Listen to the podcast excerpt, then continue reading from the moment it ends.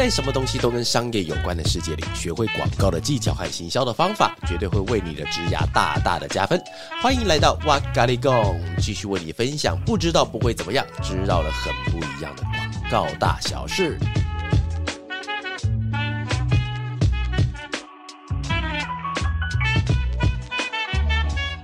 Hello，大家好，欢迎又来到哇咖喱贡，我是娃娃，我是阿啾，今天是我们的开工第一路，没错耶。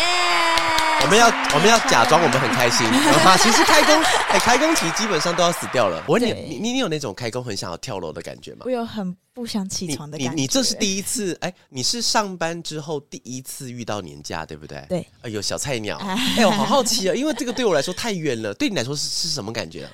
我先讲我的感觉，就是我大概十几年前吧，那时候我我我印象很深刻，当年的年假也很长。嗯。然后我记得，我很记得我开工的时候，我很想要打开窗户就往下飞下去，我就想要跳脱这个人世间的 一一一切的烦恼。所以你会有这种感觉吗？我觉得还好，还没有那么严重。真的吗？你不会想要飞下去啊？是不会到想要飞下去，但是不想要起床，但是有点不想踏进来。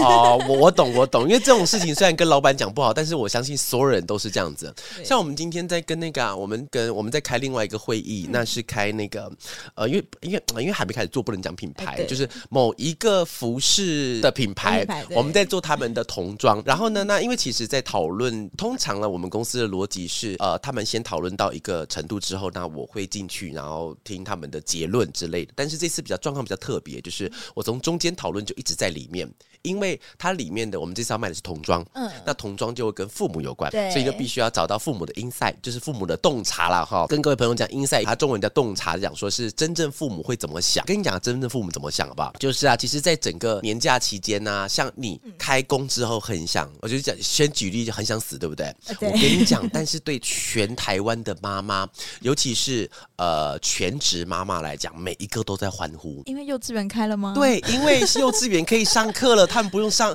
他们不用在家里顾全天的小孩，所以其实像我太太，她在家里面的时候，她那天昨天晚上甚至在舞动她自己的身体，你知道她？对，哟呼，然后开始他们转转转，哟呼，我放，我终于要开始放假了，因为对他们来说，他们现在不用在一个二十四小时在顾着小孩，他们对他们超开心的。哦，所以其实过年对全职妈妈来说，反而是一种很痛苦，而且哦，我有个朋友，她的啊婆婆。是到他们家去住，哎，压力更大。哎，你平常要顾婆婆，不是自己的妈妈哦，是老公的妈妈，就已经有心理很大的压力了。没错。然后在过年期间，婆婆来，因为婆婆来的时候，你就更不可能放假。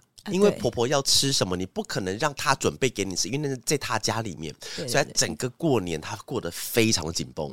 然后一过完年之后的那一天，她就跟她小孩出国玩了，她就直接放松放飞自己，直接放飞自己。她在那个我在的 IG 上看到她的照片啊，上面写说终于轮到我了，哈哈哈，哈。然后就出国去玩了。我跟你讲，放假期间哦，真的是每一个人家里有各有喜各有悲。真的，那爸爸过年期间有没有做什么事情，或是带小孩去哪里玩啊？我全部都在带小孩出去玩。像我那个、啊，今天早上在讨论那个婴婴幼儿的服饰的时候，小童服饰就是这样子啊。他们一直在问 insight，我就是从初一除夕可以聊到初九初十，因为当你有了小孩之后，你就变得不再是你，因为你会变成需要你去的地方永远都是小孩会去的地方，然后你就只能看说小孩去的地方的同时，你能不能够在你旁边。发发呆，喝饮料。然后看看天，看看海，其实就够了，你知道吗？已经没有自己可以的这个时间去看。刚才我还问那个啊，问我同事一个问题啊，因为因为我在看一个，因为在找资料嘛，要找小孩的资料，那就会找到悠悠台某某台的姐姐。然后刚刚有看到有一张照片，是所有悠悠台的姐姐排成一排，我就很认真跑去问我们公司两个同事，一个男的，一个女，我就问他说：“请问你哦，悠悠台姐姐的裙子穿这么短，到底是为了要让小孩子有一个欢乐的感觉，还是为了要满足爸爸？”嗯，不是这个问题。我觉得你觉得他他他他到底原因是什么？我觉得这是可以让爸爸愿意陪小孩子看电视的一个方法。快嘛，对嘛，对不对？因为因为我之前曾经有带我的小孩去那个天母公园，对，然后那边有幼幼台的姐姐在跳，然后后面的爸爸真的都在，小孩子在前面选择他们喜欢哪个姐姐，爸爸在后面做一样的事情哦。他在上面，哎，觉得你喜欢哪个姐姐？这个画面真是下流啊，就是好看，不是？所以想说，到底是要给小孩看还是给爸妈看？应该都有，都有啦，都有，都有，都。那就是那这样，娃娃在过。年期间，你觉得你用手机的频率会很长？吗？哎，蛮长的。真的吗？因为你不是要顾小孩，这样还有时间用手机？我是只要抓到，因为我觉得今年我过年过得不太健康。哎，怎么说？我过我觉得不太健康，就是我觉得以后这样子，就是在过年前的时候，我就把我网路线剪掉就好了，我就不要再看那种东西，你知道？就有一篇那种就是很讨厌的鸡汤文，它里面写到说，你如何过年，你就会如何过一整年。什么？就那句话看了就是很可怕，你知道吗？因为我我希望我的来年是很有发展的啊，所以我就我就每天晚上我就想那就干。然后因为晚上到了，嗯，我时间到了要追剧了嘛，对不对？过年我白天顾小孩，晚上看看剧，而且可以看到深夜，第二天又不用上班，多好。但是脑海中就飘出那一句话：你怎么过年就会怎么过一整年。然后我就走到书房，默默的把电脑打开，开始打字。你看嘛，我们刚刚那个，我们我们上班的时候不是给你们看一篇我写的那个？因为我我未来想要出书，我已经写了两本书的大纲，但没有没有写内容，但是大纲已经拟的差不多了，都是在过年期间。我过年期间做的工作比上班期间做的还多。天哪，不健康！我跟你讲，不健康。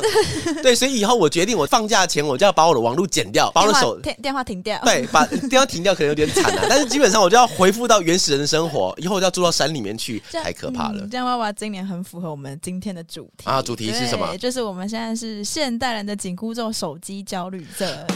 My God，手机焦虑症，哎，其实，在以前的年代到现在啊，就是因为科技的进步，所以我们对于这种焦虑越来越多了。对，真的。你看呢、啊？以前你看呢、哦？我就讲我以前那个年代，高中哪有什么手机焦虑？我们那个时代是 BB 扣，BB 扣，但也 BB 扣也没有焦虑，因为不会有人扣你，因为没有人知道那个东西要来干嘛的，所以没有那种焦虑性。但是因为我们随着时代的演进，出现了网络。因为网络这个技术出来之后，就出现一大串很值得你焦虑的事情。但是我觉得好多的书都在贩卖焦虑，你知道吗？对，就现在焦虑已经是一个感觉，已经是一种商品了。变成对对对对对，不像是一种症状。以前感觉是哎，你有焦虑，我是哈兹嘎西害羞说出来。对。但是仿佛现在你一个人没有个两三个焦虑，就感觉这个人好像没有没有活在这个时代上，不是正常人。他变成一种显学，就是你一定要有几个焦虑，你才有办法跟人家聊天呢。见面说，哎，不是说你小孩多大啊，或是。今年呃薪水多少？就哎，你现在今年有几个焦虑症啊？哎，你有三个，还不错不错。感觉像每个人都一定要有一两个焦虑才行。对对对，那就是到底什么是讯息焦虑症？就是我们现在所讨论的手机讯息焦虑。因为我今天想要特别做这个题目，就是因为来自于我一整年都过得今年过年过得不健康，所以我特别先上网查一下，跟各位分享一下，其实真正的讯息焦虑哦。但是我讲讯息焦虑，它不是指说我们在心情上可能要面对开工，可能要面对家庭，面对。爱情面对友情的这种焦虑，它会有一点点不一样。因为现在时代的演进，所以特别泛指了几种焦虑症。像第一个，我先讲，它叫讯息焦虑症。讯息焦虑症，我相信应该很多人都会有，就是不能去接受手机有没有回复的讯息，就是你那个 line 上面会出现红色的字，有没有？没错。然后看到讯息灯，他就一定要马上回复。而且有讯息焦虑症的，这通常这类型的，他们手机。不能离身，呃，我觉我觉得这个世界上分成两种人，第一种人讯息是没有，第二种人讯息是九九九，你知道吗？九九九还是加？对，对，你是哪一种人？我比较属于后者。你你你那那那我非常好奇，因为我对这种人的行为真的超好奇，因为我是属于第一者。那我问你，那那你怎么知道我敲你？因为我敲你你会回，那你其他的九九八你怎么知道它不是重要的事情？哦，其实我以前是第一种啊，对，就是我是有转变过的。哎呀，放飞自己，但是你是怎么样转变的？怎么样转变吗？我觉得是去区分讯息。哎，不对，应该是说是先问你为什么要转变？哦，为什么要转变啊？是因为以前。对于讯息焦虑症比较会来自你知道年年轻时代，年轻时代 小姐今年贵庚呐？哈，今年二三二三二三 二三，就是以前学生时期啦，会想要回复一些暧昧人的讯息，回复暧昧人的讯息，所以那个手机不离身是这样子来的哦。对，可是后来之后渐渐的，你知道赖就是会那种。哎，我好奇，你暧昧是很多的对象，还是同一个爱对象会一直暧昧？呃，同一个对象，就是同一个时期一个对象哦，同一个时期一个对象，但是在一年之中不一定会有几个时期就对了。哎呦，也是个绿茶系列的哦。没有。好的，那然后之后发生什么事情？后来就是因为渐渐的 Line 它越来越发达，它会有广告，会有社群，会有群组。对，你不可能每个讯息你都把它全部看完。嗯嗯。对，然后又觉得说自己好像因为在用手机的情况下没有办法跟朋友好好聊天，就是我以前是严重到我连出去跟朋友吃饭，吃饭我手机都一直拿起来看，就是只要震动我就看一下，震动我就看一下。那震动开始看一下，这个起因是来自于那个时候暧昧留下来来的遗毒，还是后来的时候你没有去改善它，所以看到每个讯息你都要这样看？我觉得是后来没有去改善它，啊、对，就是看到每个讯息你都会觉得哦，好像很重要，但其实后来渐渐发现没有。对，然后开始工作之后，就会更能够区分说，哦，工作上的讯息是很重要，所以要先回。然后后面的就比较还好，可以去。那你为什么不干脆直接把它退出就算了？应该应该是有很多是那种呃群组或者是。那个什么商业账号对不对啊？对对，对，那你干嘛就不直接退出算了？因为有的商业账号会有会员卡哦。就 LINE 现在真的很聪明，就是你想退也不行，因为你会员卡就绑在上面。哦、对，所以你也只能把它关静音留着，然后你也不会想去读，所以渐渐你就习惯九九九加这件事情。哦，对，所以慢慢变习惯。我记得之前有一本书叫做《魔鬼经济学》，它里面有提到一个小小的概念，它提到说，现在我们因为时代的进步、科技的演化，所以我们很注重的东西叫个资。对，但其实。个资在现在的社会是完全不存在的东西，是因为当你舍弃掉了个资，你才能获得科技的服务。就像你刚才讲那个 LINE 是一样的，当然你可以完全保护你的个资，你始终自始至终你什么资讯都不对外公开，但相对的你也不会得到任何的资讯服务，甚至是连我们要缴什么信用卡。我们今天要缴电费、水费，那他到因为会你的字各自被保护的很清楚，而没有办法推波或是让你去做这样子数位上的服务。所以其实数讯息的这件事情其实很尴尬，哎，我觉得它跟那个个人的隐私会很有关系。对，就是你很难去区分，就取舍啦。像我每次要更新手机，他一定会问你说你同不同意那些条款？对，我问你呀、啊，你身边有没有一个人是曾经看过那个条款的？有，我跟你讲，那个那个条款都很长，而且那个条款大家很人性哦。你有看过那个条款是，它那个同意的按钮是放在画面的最下方，但是你在滚动的时候，那个画那按钮是不会动的，对，它一直滚一滚。但而且它现在的科技是那种，不是它现在那个 UI 是这样设计，就是你的滚轮没有滚到最后的时候，那个按钮不会亮啊，对，它一直保持一个灰色的状态，所以它就是要用这个方式来告诉你说你有看完，而且我觉得你有看完的，所以你按那个。但其实这个行为其实不是保护消费者，其实是为了保护店家，因为我有这个机制，表示你滚完了之后，你按了，表示你看完上述的东西了。所以里面假设有些东西你看了，到时候你有疑虑的话，你没有办法去对商家做任何的事情，因为是你按的那个按钮，因为是你滚动的那个卷轴。这是很奇怪的，像很久以前哦，我刚突然想到个例子，我们很久以前曾经做过那个高铁的宣宣导影片。对，宣导影片是那个呃，它其实就很简单，就讲说那个你上下手扶梯的时候，因为高铁手扶梯有些很长，嗯，对吧？尤其是那种新竹站、台南站，不知道为什么超长，三四层楼那种，对，它是盖很高。然后他们当时就请我们委托我们去做了一个那个宣导的影片，就是跟你讲说上去要站在右边啊，哎，当时好像还没有右边这件事情，就是不要不要不要跑步，嗯、然后呢，那尽量不要穿。那 Crocs 那种橡胶鞋会不会卷进去？哦、去或是你要穿长裙的话，你要把手稍微抓，类似这种东西啦。对，你知道这个东西的缘由是什么吗？它的缘由其实不是为了要保护使用者，嗯，它是为了保护高铁哦。因为这个是它是一个公开的事情，所以我可以讲，它是因为哦，他们当时有个数据很好玩，就是高铁刚开的时候。越南部的站体跌倒的次数越多，哦哦、然后但是在里面跌倒的时候，他们会去向站体去，会有一些些的安全疑虑上的问题，那高铁可能要负责任，嗯、所以他们就赶快把这支片给做出来。我有跟你讲，你要小心哦。所以当你小心的时候，你还跌倒的话，但是我已经有告诉你这个东西了，所以你必须要小心。我觉得跟刚才那个那个各自安全卷轴那个事情有点像，在某种程度上，对于使用者来讲，啊，你提醒我，但其实另外一部分是告诉我说，其实是我有告诉你你要小心，但是。所以你自己麻烦小心一点。哦，那刚刚我有讲到说你是属于前面那种，就是手机不能没有讯息，不能没有。那你是怎么发现？就是因为你以前是刚说 BB Call，啊，那到手机出现这样子，那应该会有一个跳转，就是你怎么会？知道说自己是不能，你知道为什么吗？我在很久之前哦，就是我在开公司之前的公司的公司的公司，嗯，应该是说在我大学跟上班中间的那个期间，当兵前的期间，其实我当过外发，就是我有接过接过案子，就自个体户，对对，对自己结案，然后当时因为。当只怪当时年纪小啊，所以当时跟我合作的客户也说声拍谁了哈。当时其实因为呃还不知道怎么去抓时间，嗯，也不知道怎么去抓预算，所以呢，今天答应别人做的东西，我可能时间会拖得很长。先跟各位讲啊，那我现在现在开公司有没有这个状况了哈？但之前曾经有，所以当时或者是当时我还不知道怎么跟客户去做沟通，所以当客户一讲事情的时候，我就仿佛就只能做，只能改，那我也不知道怎么办，所以到最后时间就变得很长。所以那时候我就养成一个习惯，就我很怕电话响起来。来，我超怕电话响起来的，因为当时还没有 Line 哦，所以当时是电话会嘟嘟就响起来，我就很害怕。所以我后来的时候就是，呃，这个习惯就衍生到后来说，所有的讯息我都觉得是有事要发生的。所以其实我不是想要让那个红色消失，我是觉得有事情找我就表示有事发生的。那有事发生，我就当下必须要面对它，要解决它，要回复它，因为可能是很讨厌的事情。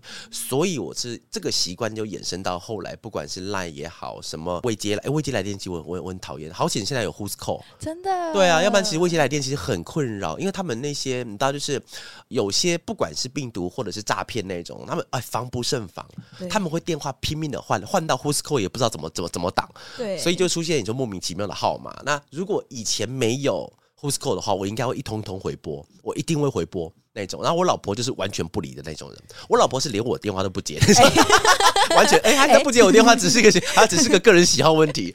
所以我是那种那个讯息一定都要把它按掉，是一直从以前到延伸到现在。这个跟我们刚才要讲的那个资讯焦虑症第二种类型有点像，叫错失恐惧型。错失恐惧型这种人的话，我相信也发生在很多现在人的身上。对，他的大概意思是说，当你只要离开了社群网络，你就会觉得说，哎，我变成边缘人了，而且。会很容易陷入跟他人比较的挫败感。你知道的东西我不知道，对，大家都在讲《灌篮高手》好看，糟糕，我里面我不知道《灌篮高手》是谁。里面请问谁是主角？他们在讨论什么山王之战的时候，我根本就不知道什么是山，什么是王，我不知道怎么去讨论那个东西。所以我觉得蛮多人现在都是那种错失恐惧症的。对，我觉得其实就是现在社群网络让很多，就是我觉得这种错失恐惧症的年龄层有下降，嗯、下降吗？对，而且因为我之前有跟就是我们同事有聊过，对。然后就是聊到说，因为现在不是 IG 什么很发达嘛，就是大家都会想要上传自己的生活啊，生活的对。然后就是因为这样子，所以变成是说，有时候你不是因为想发而发，是因为你看到对方觉得哎，他过得很精彩，对，所以我也要过得，我也要跟他一起精彩，对对对。然后就变成你在发文的时候，已经不是不是因为有趣，或是不是因为个人的兴趣，是因为我想要跟他一样，会这样子。这些人，哎，这个 insight 我倒是不知道，是有这样子吗？有，因为像像迪卡很多都是就是因为迪卡最近注册年龄不是下降嘛，他们手机就可以注册，然后就很多高中生就会上去讲说，哎，我也想要，为什么他可以过得这么好？对，我也想要像他一样。那为什么这些网红、这些姐姐们、这些哥哥们可以，就是明明也是一般人，他们可以过得这么漂亮、这么帅？然后你就会今天发现，IG 上面那种小网红啊，或者是小网帅，他们的呃排版网帅网有这个词啊？有啊，就是。网网美网帅，哎网帅，哎网帅是不是很久以前的词？是不是在以前无名小站的时候？是是吗？无名小站是不是叫网帅？对不对？嗯，你知道无名小站吗？我知道无名小站。他我记得网美是，但是网帅我有点忘记了。好，你继续。然后呢？反正就是好像大家的排版啊，内容就是你已经不会看到你最内心深处的东西，已经就是大家就是同流合污的感觉。我就我觉得他其实就跟错失恐惧症有点像，因为我会害怕我跟别人不一样，我害怕我离开这边了，我就不是不是现代人那种感觉。但是我刚刚听完之后，觉得他跟那种新闻媒体的逻辑好像哦。你看哦，我们要有一个要有一个正确的逻辑观念去看新闻的行车记录器新闻，我们要用用一个理性去判断它。因为呃，各位知道，就是新闻它是靠什么东西在赚钱的？各位，他们新闻赚钱就是靠他们的。通常啊，应该说电视的它的赚钱都是靠收视率。对，那收视率的话，中间就它的广告就和那个档次的广告就会卖的比较贵。哦。比方说，我今天的收视率，比方说我们今天请到了哦，不是有时候我们在看一些节目会讲说什么当时的收视高点会落在谁谁谁身上。哦。比方说，我今天看到新闻是讲说，上次是在呃除夕的节目是落在呃蓝心湄跟陈美凤他们在跳热舞那一段，它的收视率是到五。好，到到百分之五那边，然后所以他当时的那个收视率就很高。这里面的话，就是当他的收视率高的时候，他的广告的那个档次的收费就可以因为这样子而会会有所调整。所以是很冷门的时刻，他的广告可能就不会这么贵。但通常啊，这个东西也很难这样看，是因为广告不会单买一个档次，而是会用分配的。然后呢，我刚为什么要讲这个？呃，刚刚讲到那个为什么新闻赚钱啊？对对，新闻赚钱。过了一年，我的问题没有改善呢，是一样，是不是越差越多题了？糟糕，已经当直播在用了。对。然后呢？那你刚刚说什么？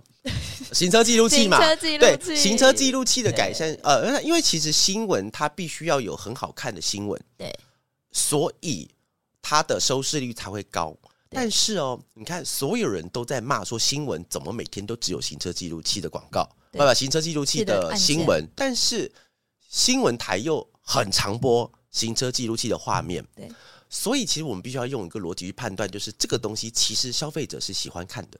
哦，他一定是喜欢看的，因为不会有一个电视台说他们都不喜欢看行车记录器的广告，那我们就一直放行车记录器的广告好了，因为我们不想赚钱，不可能是这样子。他的逻辑一定是，那我们就放这个东西，因为大家喜欢看，我才有办法赚到钱。对，所以这个逻辑下就很奇怪哦。像那个呃，王美网帅，刚才你讲那个问题就是这样子哦，因为呃，我们都讲说，我怎么现在人都过得这么这么虚无，有没有？你都只给我看你最美的一面，但是大家喜欢看。就是因为我一直 po 我生命中、生活中好的那一面让你看，所以很多人看，所以我的 follower，所以我的赞数、我的分享数一直往上踏的 key。所以有另外一派讲说，就是我们生活要过得很真实，要过得怎么样？但是其实这个东西别人不想看，对，因为你的生活，就算你的内，因为人家说我们要看你的内在，但是老实说，你的内在的精彩度应该很难会大于我生活好的那一面的精彩度。哦，所以大家喜欢看那个东西啊，所以其实我觉得这种东西很难是用以偏概全的方式讲说，呃，po 美好的生活就是不对的。那你要 po 的话，就是要贴近你更是更更真实的生活，因为你的真实生活是不会有人想要看的。对对，这是其实因为我们没办没办法，那因为我们现在就活在这个时代。因为其实这个东西会跟什么有关系？就是跟我女儿之后什么时候拿手机会有关系。呃，我我以下言论仅代表娃娃自己的父母立场，不代表全部的父母立场。哈，就是我觉得小孩子手机他要拿的时候，就是他同学都有的时候，他就应该要拿手机。有些父母会坚持哦，国小之前不准拿手机，但是我我完全没有这种概念。我觉得那个观念是，当你的同学都拿的时候，你不拿出。除非你这个人的个性，你非常的。很容易跟大家融合在一起，不然你会被孤立。对，所有人都有手机的时候，而且而且小时候小朋友彼此能比较的东西不多。对，像你比方说，你跟你的那个其他的同学同学比，的时候，嗯、也许你的生活可能是因为工作关系，你很忙碌，但是你还是可以跟他们比啊。你讲说你工作上有成就感，你可以讲说你看到了什么艺人，你可以跟讲说你录了什么 podcast，但他们没有，但他们可能是晚上他们看了什么电影，跳了什么舞，唱了什么歌，什么团你没有，所以他们你们彼此可以比拼的东西是多的。对，那个比不过我就比了，但小孩子没有，小孩子比的东西就是手机，比完了就没东西了。对啊，所有东西都一样的时候，所以我觉得资讯问题其实落到不管是年纪大年纪小的时候，他面临到那个挑战都慢慢的会越来越难。嗯。哦，所以其实就是一个跟着时代在走，我们一直在走，也没有办法说就是去抗拒它这件事，没办法抗拒啦。讲说什么小朋友他到几岁才能拥有手机？那其实如果今天小朋友三好了，三岁太夸张，但是这个这个科技不是不可能的喔。对，可能到五岁以后，五岁到六岁可能就会有小孩用的专门的手机，是因为里面可能会有一些些东西需要去做认证。听众朋友年纪都比较轻，你还没有小朋友，我跟你解释一个东西哦。现在小朋友进出幼稚园。是签到，而且签到是用系统签到，你知道吗？就比方说，呃，我的小朋友要进去到一个幼稚园，他身上他书包上有 QR code，然后老师只要扫 QR code 的，因为小朋友是坐娃娃车，对，坐娃娃车在哪里我怎么知道？对，所以呢，当小朋友一到达那个学校的时候，老师会用他的手机去扫 QR code，然后我的手机就会跳出来说，您的小孩谁谁谁目前已经到了幼儿园喽，他是这种记录哦。然后回家的时候呢，比方说我要去接他，对不对？我在十分钟前，我快要到十分钟之前，我。就在那个我的 app 上按一下，我要接小孩了，十分钟后到，按下一个按钮，按下去之后会有一个回讯息，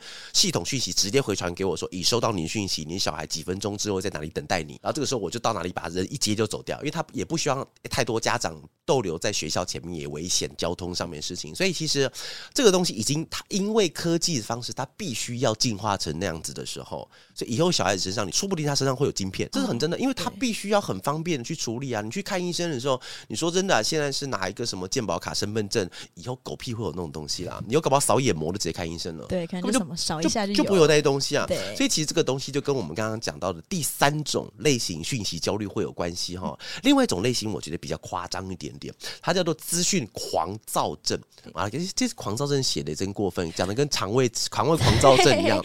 它其实这个意思是说，当你每天都会收到很多的讯息，可能随时要查看信件或收到一堆的 email 的时候。你会有很严重的焦虑。反胃，甚至会有头晕、想吐的那种身体反应，你会吗？我不会，我觉得可能是目前还没有接收到那种是会有很多 email 灌进来的那种。哦，对，你的对面那位同事现在应该有，因为我们因为我们接下来我们大概在我们在今天几号？今天几月几号？今天二月多嘛，然后其实再过几天我们就要拍一个很大咖的艺人啊，因为现在脚本啊什么东西都还没有过完，哦，非常非常的可怕，这是最近几年最可怕的一个案子。等到这个案子上线，我再跟大家来分分享一下，我们找了谁拍了什么，过程怎么做，但是也不能讲不好的东西啦，哈，因为毕竟还有一些商业的保密协议在，所以呢，跟大家讲一下我们可以学到哪些东西哦。但是我觉得，其实资讯狂躁这件事情会发生在的原因，倒不是说他今天看到的 email 就会想吐，通常都是这个 email 它延伸出来的结果，或是发信的那个人，他给你庞大的压力，到你不想要面对这件事情，你会想要头晕想吐。哦，因为这件事情我，我我其实我有很久以前我在接案子的时候，但是电话一响起来的时候，我就会想吐啊，因为不知道怎么去拒绝客户啊，我不知道那个东西要怎么改，我时间内我根本做不完啊，所以当时我就会有那种资，那不叫资讯狂躁症，我觉得它有点像资讯焦虑，而且那个焦虑是当知道有资讯来，我就很紧张。所以它其实是比较针对人嘛，因为我觉得资讯狂躁症它比较像是在工作上会发生的问题，就是一般生活中如果只是生活收到 email，应该不会有这种症状。其实我身边有朋友有哎、欸。他们在什么时候你知道吗？结婚之前，因为要结婚之前要要那个什么喜饼订哪里？嗯，然后请男方还是女方家长在哪里办？然后你的大聘小聘要在哪里？结婚典礼要请几桌？然后你要请几次？然后你结婚典礼要在哪里？多少钱？哎，那个东西的焦虑症不亚于一个专案超级难搞的客户的上线程度哦。真的假的？是结婚是这么令人焦虑害怕的事情吗？因为里面有太多东西都是，我们就先假设一个女孩子一生就只结婚一次了哈，先假设这样子。但是第二次同样也不会再办太大的婚礼，通常第二次婚礼的话，可能就是方便两个人相爱的人在一起就好了。但是第一次的时候，如果有要办婚礼的话，都会希望他会是你的理想，不要讲梦想中，理想中的那个样子。那理想中的那个样子，当然了，小时候想理想。是没有关系的，但是当你长大之后，你会发觉理想的后面有一张牌子，上面写的标价。所以其实，在你长大之后，你会发觉你的所有的理想后面是标价。但是当你的标价跟你能够真正付出的价格金额不一样的时候，那个焦虑、焦躁感就会在那个砰狂烈爆发出来。因为哦，你都知道嘛，男生女生，我们买好看的东西，当然是有时是要让自己可以过得好一点，但是其实很大的部分还是希望可以让别人看到，哎，穿的不错，我打扮的很好看，不是为了要取悦别人，而是借由你的欣赏而让我觉得我做这件事情是值得的。对，那这个是偶一为之。看我们穿个衣服去看个电影，顶多就是路上遇到的人，大概你会遇到认识的人，其实几率不高，很低。但是婚礼不一样啊，婚礼是全部人都是你认识的人，而且你是主角。你是唯一的那个主角，而且照礼俗、照伦理来讲，他们都不能穿的比你好看，这是正常的嘛？你不会有看到一个宾客去，然后穿燕尾服，然后穿十八层的蓬蓬裙去，就算是伴娘，衣服都是为了当做绿叶而存在。对，所以新娘的新郎我觉得还好，因为新郎他新郎只有两种穿着，黑色跟黑色，严格算起来有第三种还加黑色。新郎没有东西啊，我跟你讲，新郎就在现场付钱就好了，但新娘的。一进二进三进五进八进那种衣服的话，那其实压力很大，而且你是主角。天哪！对啊，等我结婚的时候再体验。啊，因为如果又又因为大家又不像我们已经习惯出现在荧光幕前 或者聚光灯前面那种，大概知道怎么样的比较得体。但其实我跟你讲，压力很大。这东西虽然虽然不在资讯焦虑，但是它其实焦虑很大，已经是另外一种非常大焦虑症。没错没错。OK，那最后就想问问说，有没有就是想可以给以上这些对于手机焦虑、讯息焦虑的人，能够有什么建议？OK，好。建说建议有点太严重了哈。那通常我的话是用自己的一些呃，面对到这些事情的时候，我的排解方案是如何跟大家来分享哈。第一个，我觉得其实我们要先做到的东西就是我们要知道我们的压力来源是什么东西。通常以现在我们的主题讲资讯的压力来源的话，通常来源物是手机。对，通常来源物都是手机，因为我们很少会把一台电脑背身上，随时打开 Outlook 接收讯息的状态，一定到定点才会去接收。对，所以你的焦虑会发生在办公室或是在外面正在数位游牧的时候，你打开信箱收。但是手机，甚至现在还有个很讨厌的装置，手表啊，对吗？那个 Apple Watch，它它就是你就是咚咚，它会响，它会叫，它会干什么东西的时候，所以这个时候我觉得我们要先避免掉东西，是要切割清楚使用手机的时间。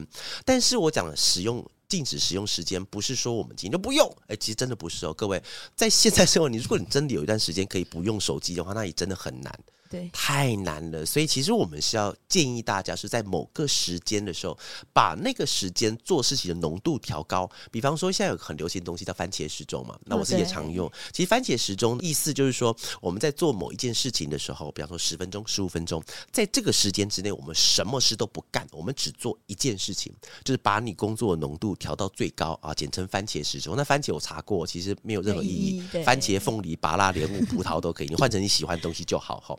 所以，比方说，我们可以限制自己吃饭的时候不要用手机。那如果你喜欢吃饭追剧，那就算了，那你就洗澡的时候关机哦。你今天是在什么地方的时候，你就把手机拿到你看不到的地方去。之前有人比较激烈一点，像番茄时钟里面的那个教法，他是说直接拿到隔壁的房间去，他一样有在接收讯息，你不用关机这么这么激烈，你一样放到隔壁房间去，就是他一样有在接收讯息，只是你现在在一个空间里面，你听不到他，看不到他，那他暂时就不存在。所以这第一个就是让大家不要去看手机。而另外一个东西还蛮好玩的哈，就是哎，我现在每天都在做这件事情哦，真的吗？真的，我真的每天吗？我现在已经连续做了应该有九十天了吧，九十天再减掉上下正负十左右，就是。静心，静心，我不知道，呃，静心是那个安静的静，心脏的心，对，你也可以把它想象成叫做冥想，然后静心，然后引导正念思考，对，大概是这个东西。但是我的起因是来自于有一次我在看那个 Netflix，Netflix 之前有一个节目叫做《冥想正念指南》，哦，有还有是叫做看过这个，你有看过那个的？嗯、我觉得好，那个节目好可爱，因为我是没有，因为我是 Netflix 的忠实爱用者嘛，者所以那时候我就看那个节目，我觉得好有趣，然后进去看。我是第一次接触到，是因为。他们用一种很可爱的插画方式告诉我们说什么东西叫冥想，什么叫正念。后来我就去在网络上面，我就买了几本书。哎，我推荐给大家一本书哦，那本书是目前影响我应该有前三名吧。然后它叫做《活出觉醒》。活出觉醒，对，活出觉醒。它的作者是之前有个叫沉浮实验，哦、你知道这本书吗？我知道，沉浮实验是他的第一本书，嗯、然后活出觉醒是他的第三本书。嗯、第二本书是什么东西？我有点忘记，还蛮推荐大家去看的，因为里面的每一句，他都在把我们现代人会遇到的问题、心理上的障碍，用一种方式让你听得懂。而且你可以照着他的方式做，因为我很不喜欢看那种说啊，你只要冥想就可以干嘛干嘛，又不告诉我方法。我要知道的方法，我不要知道你的结论，因为你成功了，我不代表我会成功。我想要知道你怎么做的。所以其实里面有很多从观念上的修正啦，啊，甚至教你要如何去思考一件事情都很有用。我现在每天回家的时候，大概在九点到十一点之间，我会抓二十到三十分钟，有时候比较少的话十五分钟抓出来，我就听的 YouTube YouTube 的频道，然后去做静心的。冥想练习，欸，各位有用哦？你觉得有什么差别？心境上慢慢在，其实我们不能接受噪音这件事情。嗯、我是非常非常的噪音的那个抗拒者，对抗拒者啊，就就这样形容他哈，就是我非常不能够接受那个东西在我生命的环境中出现。然后，但是因为我住的地方，因为住在都会区，你一定会有生活噪音，对，其他人也会有，我也会有啊。所以其实用这个方式的话，如果我就把它当做是我一个生命中的课题。然后呢，那所以我现在听到家里面的生活噪音的时候，接受度变高了，但是不。能讲很高，就节奏慢慢变高，但是生活噪音没有没有减少哦。我觉得静心的问题跟冥想，它要带给你东西，不是帮你排除掉那些事情，而是那些事情永远都在，只是你可以开始用另外一种方法去接受它，去让你可以接收到了以后，让它排出去，就这样子，它就是一个顺所以很顺畅的流程。有点像是你在路边看到一颗石，你经过一颗石头，你不会特地停下来还去踩它，感觉石头果然是好痛，踩到很痛，没有，它就是一颗石头，你就过去就好，逻辑上是这样子啦。这是第二种方法，就是但是。我蛮推荐大家可以看一下我那我讲那本书叫做《活出觉醒》这个东西啊，这个大家还蛮推荐去看的哈。我们刚刚讲的前面两个，第三个的话就是，我觉得第三种的话跟刚刚前面讲的冥想会有一点点类似，就叫做享受当下。享受当下的意思就是，当我们在做一件事情的时候，难免你可能会因为我这件事情的优劣，我想要表现给别人看，我就一直注意到别人是否在看我做这件事情的当下。其实你做事情会觉得有点绑手绑脚的，因为你不是在。做你在做的事情，你是在猜测对方心中想要看到的结果。当你在做每一件事情，都是用这个方式去做，当然一开始会好，因为你觉得，哎，我都抓得到他的东西，我越来越有成就感。但是你会发觉，日子久，你会发觉到，我只能抓他想要做的东西，你会不见，你会慢慢变成，哎，那我到底要做什么？我不知道，因为当他不讲话，或者他今天不在的时候，我就不知道我要干嘛了，因为我没有办法在我自主的情况之下做出一个我想要做的事情。所以，其实，在第三点可以让让大家去练习一下，就是不要一直关注别人在做什么，别人怎么想的，而是你自己想要怎么做。所以，不管今天是资讯是要接收或不接收，不是因为我必须接受而接收，而是你接收讯息是因为它有一件事情是你必须要去完成。这边跟大家分享一下，刚刚前面讲到的很多资讯焦虑啊那些东西，不是讲你不要去看资讯，因为资讯无法不焦虑。对，它其实真的没有办法不焦虑，只是说我们在面对它的心态可以慢慢去调整。所以千万不要说听完这一集以后，哇，叫我不要看讯息，真的不是这样子哦。你讯息一样该看就得看，只是你会知道什么时候焦虑找上我的时候，它是一种情绪，它是可以让我们慢慢的放到旁边去的。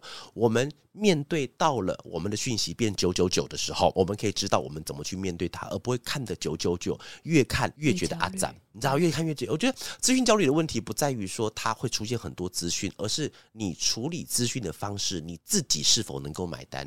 只要你自己能够，像比方说，如果你要让我强迫自己我的资讯变九九九，我是没办法接受的。所以我不能接受的方式就是九九九，那我就让它不要九九九，那我就能够接受我让它变零，清零之后，我觉得哎，心灵是 OK 的，我也是我有心灵也变很好，那 OK，那这样做就好了。所以不用强迫自己一定要九九九，或强迫自己一定要是一或是零，这样。才是对的哈。然后最后一个方法是这样子哦，就是当你在做一件事情的时候，我们尽量去享受那个过程。所以享受的过程，就是在自己一个人的时候，也可以很自得。当我在做一件事情的时候，我可以拥有在做它的当下的那种成就感，而不是想着说我如何要在我的社群媒体上展示。就是刚回到刚才那个阿啾提到那个东西，就是如果你今天是你想要营造一个人设，叫做王美、王帅，我的生活很棒，OK，就去做。但是你要去做的时候，我我推荐大家那个做法哈，就是你不要做给特定的一些人看。比方说，我的心中就是要干掉那位 A 同学，所以我做的所有的假想敌都是 A。因为你这样做出来的时候，你的东西这个广告概念有点像，你的消费者会变得只有一个人，那你的东西会慢慢做到，你会发觉你做的东西又越来越像 A，因为 A 同学。他喜欢什么，你知道，所以你要做的比他更好。所以你这个时候你会忘掉 B 到 Z 二十几个同学，你会没有做出来。所以如果你今天真的要展示给社，因为我没有反对，我完全不反对展示给社区媒体看，因为这就是我人生，就是就现在就是这样子啊。我就让让觉得我过得很好，就 OK 嘛，这一定是 OK 的。如果你想要做这件事情的话，你是开心的，你就去做。只是你要去做的时候，不要只给一个人看，你要给很多人看。当很多人看的时候，你在做的同时间，你除了要比拼之外，你会多了一种东西叫成就感。啊，有好多人喜欢我东西很棒，我觉得 OK。我我我觉得我觉得真的不会像很久以前的那种概念，是说年轻人玩什么 IG，每天都做一些那种美美照片给他们，没关系哦，因为别人就喜欢这样看。而且如果你在中间可以获得成就感跟你的心灵上的满足，那你就做。真的不要因为大家说啊这个东西只是个表面，你就不做。如果你开心就做。啊，对啊。好了，我们今天的那个今天跟大家聊的那个话题叫现代人的紧箍咒——手机焦虑症了。好，然后最后有一些些小小的分。分享啊，在这个资讯蓬勃的世代里面哦，通常每个人都是人手一机，而通常有人手好多机都有可能哈。